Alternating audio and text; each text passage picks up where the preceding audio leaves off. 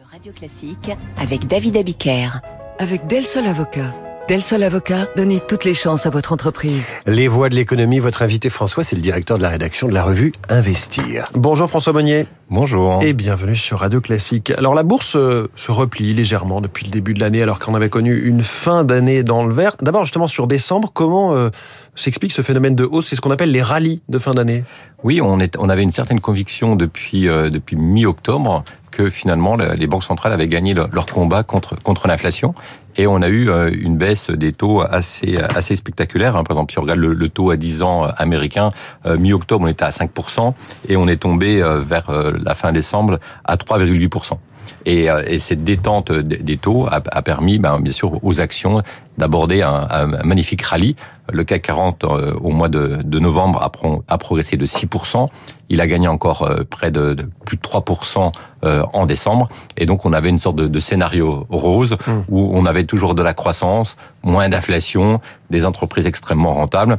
Et donc il y avait un certain enthousiasme. Les rallyes, c'est un peu quand dans les marchés s'offre un cadeau de Noël. oui, et un puis, peu un côté autoréalisateur? On a le, le sentiment que les, les investisseurs, d'abord quand on est investisseur, on est on est un naturel plutôt optimiste et on, on, essaie de se projeter et on pense toujours que de, demain sera meilleur que, que le présent dans lequel mmh. euh, les affaires évoluent. Et, euh, et là, on, on s'est réjoui un peu trop vite. Et on s'est réjoui un peu trop vite. En tout, en tout, cas, il y a eu une anticipation euh, extrêmement forte en se disant que les banques centrales allaient baisser assez rapidement, voire très rapidement, euh, les taux d'intérêt. Et là, on a le sentiment que finalement, euh, le marché a été trop enthousiasme, a trop anticipé. On a encore eu un discours de, de Christine Lagarde à Davos qui dit que finalement, ben, la baisse des taux pour la Banque centrale européenne, c'est plutôt cet été et non pas au printemps comme l'escomptaient les investisseurs. Au moins, elle commence à donner un horizon. Parce que on commence à avoir quelques, un, un, fléchage, euh, mais l'été, c'est quand même sur trois mois, donc il y a encore toujours un petit peu de suspense. Ça peut être septembre. Ça peut être, ça peut être, oui, la, la rentrée. Euh, et puis euh, on a le même discours au niveau de la, Banque centrale américaine, où euh, j'ai envie de dire à la fin de l'année, il y avait plus que 10% de, de, de, des investisseurs qui estimaient que euh, les taux allaient rester stables en mars, et maintenant, bah, les 10%, ils sont maintenant 37%. Euh, donc maintenant, on a à peu près 4 investisseurs sur 10 qui estiment que finalement, il ne se passera rien en mars. Il faudra attendre le deuxième trimestre pour avoir une première baisse des taux euh, aux États-Unis. D'où une légère baisse des marchés depuis début janvier. D'où une légère baisse des marchés depuis janvier, parce que bah, finalement, le scénario central qui est de dire euh, on a de la désinflation, l'inflation va probablement disparaître ou tomber vers, vers 2%. Ce scénario reste dominant, mais il y a quand même un nouveau bruit qui émerge en se disant bah, peut-être qu'on aura une inflation en taux du lait, c'est-à-dire qu'on aura des, des moments, des, des, des résurgences, des pics d'inflation liés au fait bah, qu'on a comme toujours de la transition énergétique, on a toujours un, un taux d'emploi extrêmement élevé avec peu de chômeurs, on a des gains de productivité qui sont modestes, et donc euh, on a un contexte géopolitique qui peut euh, refaire flamber les prix de l'énergie, donc euh, un peu plus de prudence sur les marchés aujourd'hui. On se représente bien la taux ondulée, hein. les, les, les, matheux diraient sinusoïdal. Euh, que faire alors quand les taux sont élevés? Eh ben il y a beaucoup d'opportunités pour pour les investisseurs. D'abord, euh, on redécouvre les particuliers redécouvrent les obligations. Les obligations depuis 2000, c'était pas du tout intéressant d'aller sur le marché obligataire. Et là maintenant, bah, vous avez une offre entre 4 et 8 de, de, rendement par an. Donc bien sûr, ça, ça s'observe. Il y a plusieurs façons d'aller sur le marché obligataire. Hein. Vous pouvez aller directement acheter des obligations bah, des entreprises. Les entreprises émettent des obligations. Là, généralement, il faut être plutôt aisé parce que quand on achète des obligations des entreprises, il faut avoir à peu près 50 000, 100 000 euros. Mais vous pouvez acheter directement des obligations aussi des États. Donc là, pour 1000 euros, donc c'est accessible que ce soit l'État français, l'État américain. L'État américain propose de plus de 4% de rendement. Donc si vous portez euh, cette obligation jusqu'à l'échéance, ben, vous n'avez pas de, de, de, risque de, de moins-value euh, et vous avez un rendement de 4%. Après, si vous achetez des obligations euh, américaines, il y a le, le, risque de change. Si vous achetez des, des, obligations européennes de la zone euro, il n'y a pas de risque de change. Alors justement, ça, il faut aller sur des, oui, des emprunts très sûrs, obligations d'État américaines, allemandes? Oui, on peut prendre un peu plus de bah, risques entre guillemets. Pas forcément plus de risques, mais il y a d'autres possibilités. Vous pouvez acheter des ETF. Donc là, c'est oui. un panier d'obligations. Vous pouvez faire confiance à un gérant obligataire qui, comme le gérant action, va choisir les meilleures obligations. Ou vous pouvez aussi, ça c'est l'autre piste qui est très euh, privilégié aujourd'hui par les investisseurs, c'est d'acheter des, des, fonds datés. Par exemple, vous avez le fonds euh, daté, euh, fonds à échéance de chez Rothschild Company, avec un objectif 2027. Donc pendant 4 ans, vous avez un rendement à peu près de, de, de, de 7% brut. Avec les frais de gestion, vous tombez à 6%. Donc c'est des obligations qui sont investies sur du haut rendement dans la zone euro.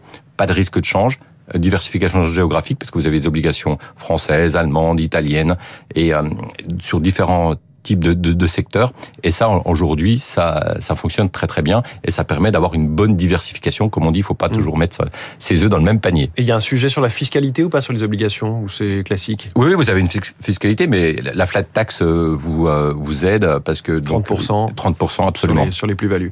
Autre possibilité du moment, l'assurance vie. Euh, on a eu cette semaine les chiffres de, de différents organismes qui proposent de l'assurance vie. Oui, on a enfin, j'ai envie de dire, un retour en grâce euh, de, de l'assurance vie. Alors, il faut euh, peut-être euh, minorer cet enthousiasme parce que généralement, ce sont les les premiers qui communiquent leurs taux sont généralement les meilleurs et on va découvrir que en, mars avril les taux sont un peu moins bons pour l'ensemble. Mais là, on assiste quand même à une belle remontée des rendements de l'assurance vie.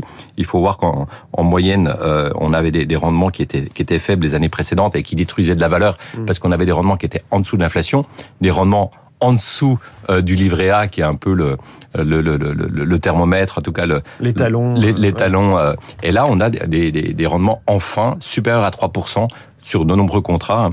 Et donc supérieurs au, livret A. Et donc supérieur au livret A, et on espère supérieur à l'inflation sur l'ensemble de l'exercice. Par exemple, on a la France Mutualiste qui propose du 3,7%, on a Garance à 3,5%, on a beaucoup de, de, de contrats, Bourse Banque, Primonial, General, Generali MACSF qui propose des rendements de plus de 3%. Hmm. Donc on a enfin une assurance vie qui bat le, le rendement de, du livret A et donc on devrait avoir à nouveau un, euh, de la collecte au cours de l'exercice 2024. Qu'est-ce qui fait qu'ils ont été meilleurs?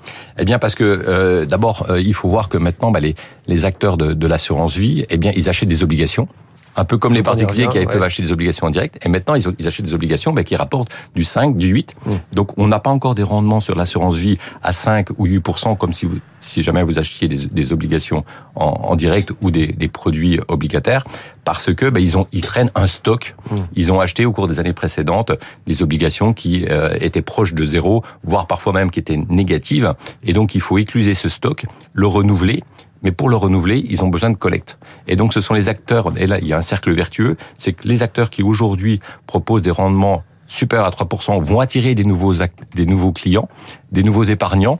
Et en attirant des nouveaux épargnants, ils vont pouvoir acheter des obligations qui rapportent du 5, 6, 7, 8%. Et donc, ce sont eux qui probablement vont annoncer encore les meilleurs taux l'an prochain.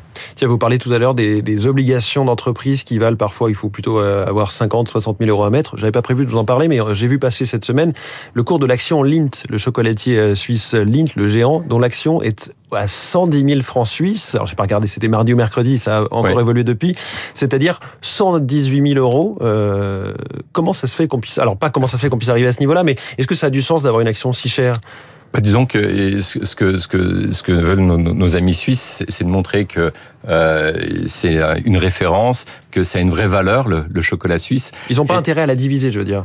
Pour parce que ce sont surtout les institutionnels. Ça veut dire qu'ils s'adressent surtout à un, public d'institutionnels euh, et non pas à des, à des, particuliers. Donc les particuliers, ils vont aller acheter euh, des, euh, des, des produits, des, des fonds où dedans il y a du il y a du lint, hmm. mais ils l'achèteront pas forcément ils ont pas en direct. ticket d'entrée à 10 000 francs suisses. Mais on a euh, Warren Buffett avec Berkshire Hathaway qui avait aussi euh, qui a aussi une action euh, qui vaut extrêmement cher et qui a proposé une action qui est une division de l'action principale pour hmm. pouvoir être accessible aussi aux particuliers. Mais nos amis suisses, Lint, euh, n'envisagent pas cette, cette piste-là. En tout cas, vive le chocolat. Merci. En tout cas, François Monnier, directeur de la rédaction d'Investir ce matin dans les voies de l'économie. Une action qui font pas, donc. Hein. en tout cas, ni dans la main, ni dans la bouche. François, bon week-end et à lundi pour la matinale de l'économie que vous êtes de plus en plus nombreux à écouter et ceci dès 6 heures du matin. N'oubliez pas, vous pouvez écouter la matinale de François Geffrier sur euh, l'application Radio Classique que vous ayez un téléphone Android ou iPhone. Dans trois minutes, les coulisses de la politique. Hier, le président de la République et Madame Dati étaient sortis à Clichy-sous-Bois pour parler culture et peut-être aussi pour faire de la politique radio classique. 7h22.